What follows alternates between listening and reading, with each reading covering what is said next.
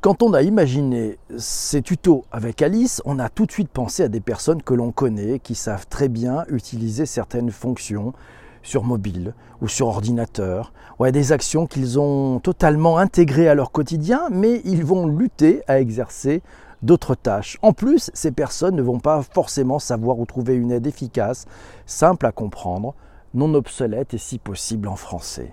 Et puis ils peuvent renoncer de fait à des services diablement pratiques. Est-ce que c'est ton cas également? Si oui, dis-nous ce que tu aimerais que l'on aborde. Tes demandes, suggestions seront les bienvenues sur l'épisode de ce podcast et puis sur le digitalpourtous.fr. Allez, je porte dans ma voix ce formidable tuto d'Alice qui s'appelle Les procédures en ligne, je gère.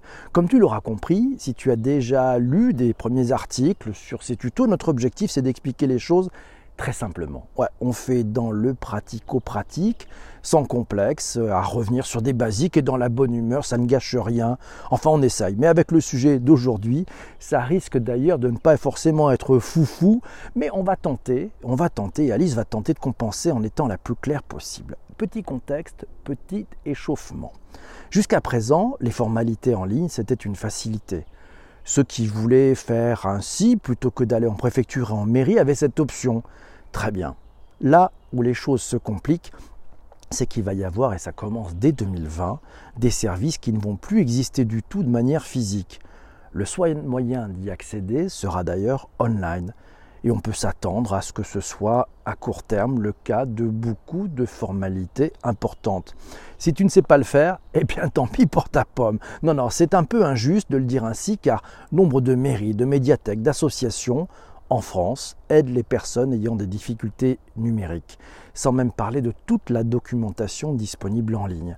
Mais entre ceux qui ne connaissent pas l'existence de ces services, ceux qui savent qu'ils auront quelqu'un qui pourra le faire, et dans d'autres cas de figure, ouais, ça fait quand même un paquet de monde qui ne saurait pas s'en sortir seul face à une procédure en ligne. Et ça, c'est anti le digital pour tous. C'est pourquoi on a résumé dans ce podcast et sur l'article sur le digitalpourtous.fr les principaux services administratifs numériques existants et on te rappelle comment les utiliser. Alors avant de commencer, tu te munis de toutes les références qui te seront assurément demandées selon la thématique du site qui t'enquiquine, le numéro fiscal, le numéro de sécurité sociale, les informations de mutuelle, le relevé d'identité bancaire, bref, toute la paperasse que l'on demande généralement, voir, voir, voir ta carte, ta carte d'identité, ta carte nationale d'identité, euh, c'est pas mauvais de l'avoir sous les bras.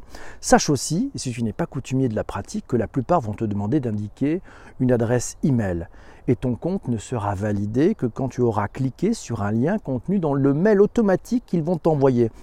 Il faut donc que tu aies les identifiants de ta boîte mail, ou en tout cas qu'elle te soit accessible pour que cela marche. À part si tu utilises déjà France Connect, moi je ne sais pas si tu connais. Bref.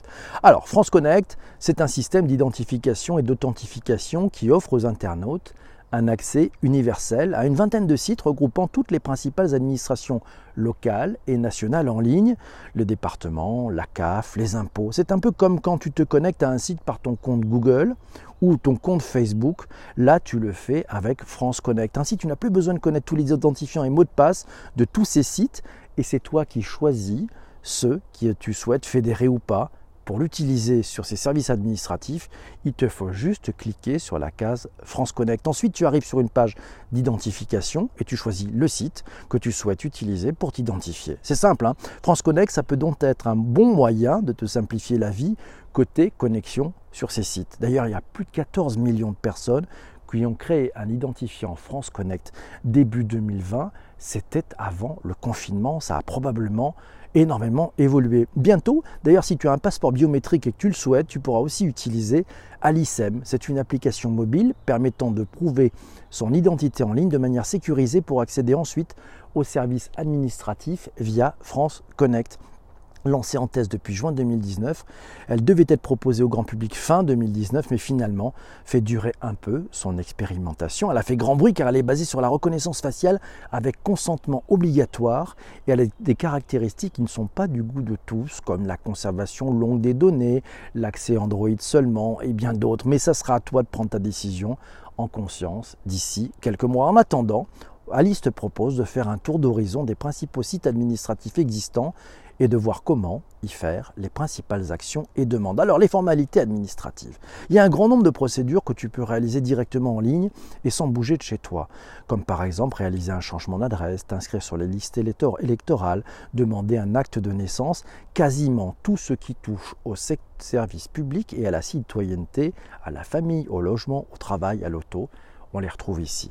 Plus de 700 services en ligne, mais aussi des simulateurs et des courriers types sont disponibles gratuitement dans Services en ligne et formulaires.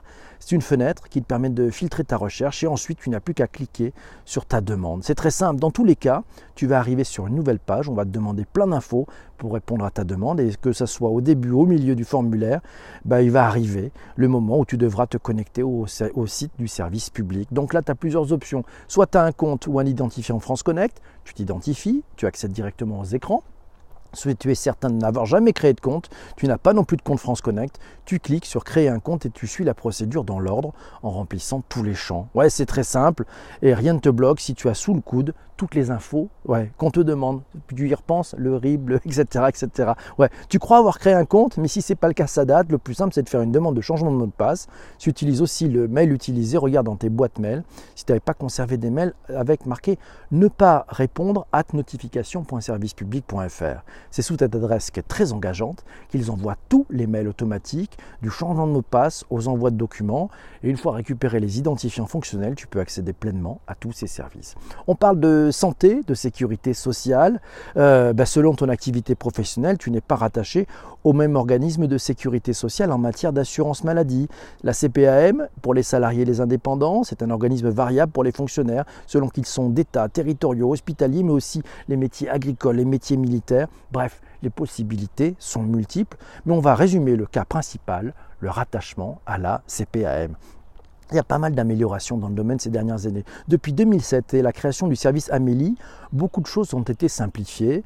Désormais, tous les salariés, tous les indépendants peuvent, grâce à leur compte personnel, consulter depuis le site ou l'application mobile Android et Apple toutes les informations relatives à tes paiements et tes démarches, les derniers remboursements, les relevés mensuels et annuels, ouais, la modification de coordonnées personnelles, la restitution du relevé fiscal et l'accès à toutes les principales déclarations que tu changes de nom ou que tu aies perdu ta carte vitale. J'imagine, et Alice imagine que tu as déjà créé ton compte Amélie, mais si ce n'est pas le cas, sache que la procédure est assez claire. Et au besoin, tu as besoin d'un, tu as un petit chatbot, AmélieBot, qui est disponible en bas à droite des pages, à qui tu peux poser tes questions les plus simples.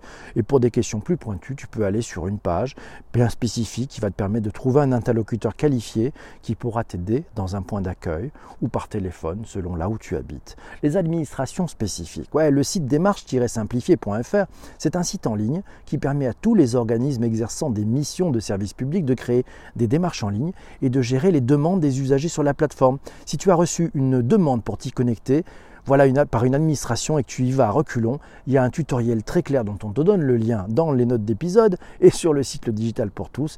Euh, bah, avec ce lien, tu vas pouvoir savoir t'en servir sans problème. Pour porter plainte, comment on fait? On te souhaite de ne pas avoir besoin de ce paragraphe, mais sache que si tu te retrouves victime d'un vol, d'une agression physique ou verbale, tu peux réaliser une pré-plainte en ligne. Ainsi, quand tu arrives à la gendarmerie ou au commissariat, tu n'as plus qu'à la faire signer pour qu'elle se transforme en plainte, ce qui potentiellement permettra un bon gain de temps et d'explication. Le compte formation. Si tu n'as pas encore mis le nez dans ton compte formation, il y a, voici, il y a quelques étapes du parcours utilisateur. C'est les pages principales et quoi y faire. Et puis tu retrouveras dans le billet les liens vers l'application Android et puis l'iPhone. Alors, le compte formation, c'est facile, hein, ça va te permettre effectivement, avec des vidéos d'ailleurs de deux minutes sur YouTube, ça t'explique comment tu peux créer ton compte, tu peux comment consulter tes droits, et puis surtout rechercher et valider une demande de formation.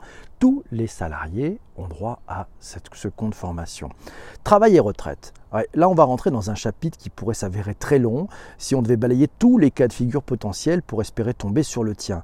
Mais si tu es salarié, tu trouveras beaucoup de documentation par thématique emploi, droit du travail, santé, travail, dont les principaux formulaires nécessaires et voici comment les utiliser. Pour les micro-entrepreneurs, il y a la fac de l'URSAF qui, au-delà de répondre aux principales questions, explique comment trouver certains menus et certaines fonctions. En ce qui concerne la retraite, mieux vaut s'y prendre le plus tôt possible et ne pas laisser une phobie numérique et ou administrative te compliquer grandement le futur. C'est le site L'Assurance Retraite qui est la plateforme principale. Il y a aussi le site Info Retraite proposé par Union Retraite, le groupement d'intérêt public qui réunit les organismes de retraite obligatoire, de base et complémentaire. Si tu es un peu perdu dans les menus, on te conseille très simplement d'aller plutôt sur le rond qui s'appelle les services info retraite où tu pourras retrouver tous les services classés par thématique. Si tu as moins de 45 ans, tu peux aller sur ma demande de retraite en ligne.fr. Tout attaché. Oui, depuis 2017, cet outil permet à tout futur retraité, quel que soit son régime de base, de connaître les vérifications et démarches à accomplir année par année pour liquider ses droits retraite. Oui, une fois sur le site, l'outil te demande d'indiquer tes coordonnées, ta date de naissance, ton numéro de sécurité sociale, la date désirée ou prévu de ton départ en retraite et il génère tout seul une feuille de route personnalisée à télécharger. Et puis pour, si tu as besoin pour compléter, tu peux aussi te connecter sur le, le site Agirc Arco pour ne pas avoir, et tu auras pas mal d'informations d'ailleurs, voir les trimestres et tes infos qui lui manquent pour anticiper les documents à fournir en temps voulu. Voilà, c'est très simple. Si tu as plus de 45 ans, tu peux demander un relevé de carrière. C'est un entretien individuel pendant lequel vous faites le point, un point de parcours sur tes cotisations, tes droits, la simulation de ta future retraite en fonction des trimestres. Et ensuite, tu auras des accès personnels qui te permettront de te connecter à la plateforme correspondant à ta caisse de retraite et assimilée. On parle impôt, ouais, spécial impôt. Reste toujours un petit peu de temps. Les déclarations ont été faites, elles sont finies pour ce moment où on enregistre cet épisode. Mais on profite de la thématique administration en ligne pour t'en parler maintenant. Voilà. Si le prélèvement à la source est effectif, cela ne nous dispense pas de faire notre déclaration. Et depuis l'an dernier, la déclaration en ligne est obligatoire pour tous les usagers dont l'habitation principale est équipée d'un accès Internet. Donc pas le choix de s'y coller. Parfois on s'en fait une montagne, alors qu'en fait, si on y va sans stress, étape par étape, tout se passe nickel. Les cas simples, il n'y a même aucune information à changer, il y a juste à valider et de surcroît, tu as la possibilité de revenir sur sa déclaration jusqu'à la date butoir. C'est donc assez souple. Il faut aller sur impôt au pluriel.gouv.fr. Voilà, tu vas sur l'espace particulier, il y a une case bleue, tu as une nouvelle page, tu tapes ton numéro fiscal, ton mot de passe et puis tu accèdes. Voilà. Après, tu vas dérouler toutes les rubriques dans l'ordre de déclaration papier. À chaque page, tu as une case grise notice qui t'amène sur les explications correspondant à la rubrique en question. Et si besoin, dans ton espace particulier, à gauche du picto de ton profil, euh, tu as une messagerie intégrée pour poser des questions à un vrai humain. Précision importante, ouais, de sur le billet, on t'a indiqué le process depuis un PC, mais depuis 2012, impôt.gouv, il a aussi son application mobile. Oui, il faut le savoir. Et comme le site, elle n'a cessé de s'améliorer, de se rendre plus accessible.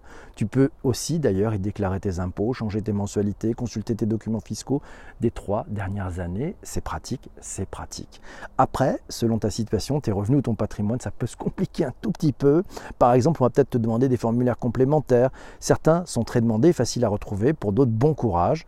Pour t'éviter tout souci à ce sujet, on te met le lien sur un article mode d'emploi qui détaille les formulaires dont tu as besoin et t'indique les CERFA correspondants pour chacun, comment les trouver et même un mode d'emploi pour toute la procédure. Et si malgré ça, tu ne le sens pas ou tu n'y arrives pas, il reste des options. Hein. Peut-être que tu as besoin d'avoir quelqu'un pour le faire avec toi la première fois, pour bien le mémoriser. Si tu n'as pas envie de demander à quelqu'un de ton entourage, tu peux aussi demander à la poste pour 29 euros. Un agent de la poste formé à ça vient le faire avec toi, que tu aies ou non le matériel informatique. Voilà. Autre aide digitale, tu peux demander au niveau de ta ville, sa médiathèque ou autre structure locale, les associations de services, le CEL aussi. Tu peux aussi te renseigner auprès d'une maison du service public. Voilà. C'est des structures dans lesquelles les habitants peuvent être accompagnés dans leur démarche administratives, emploi, retraite, famille, santé, logement, énergie, toutes ne vont pas offrir les mêmes services, hein, adaptation selon les besoins locaux, mais ils sont en mesure de t'aider à te dépatouiller de ces démarches en ligne.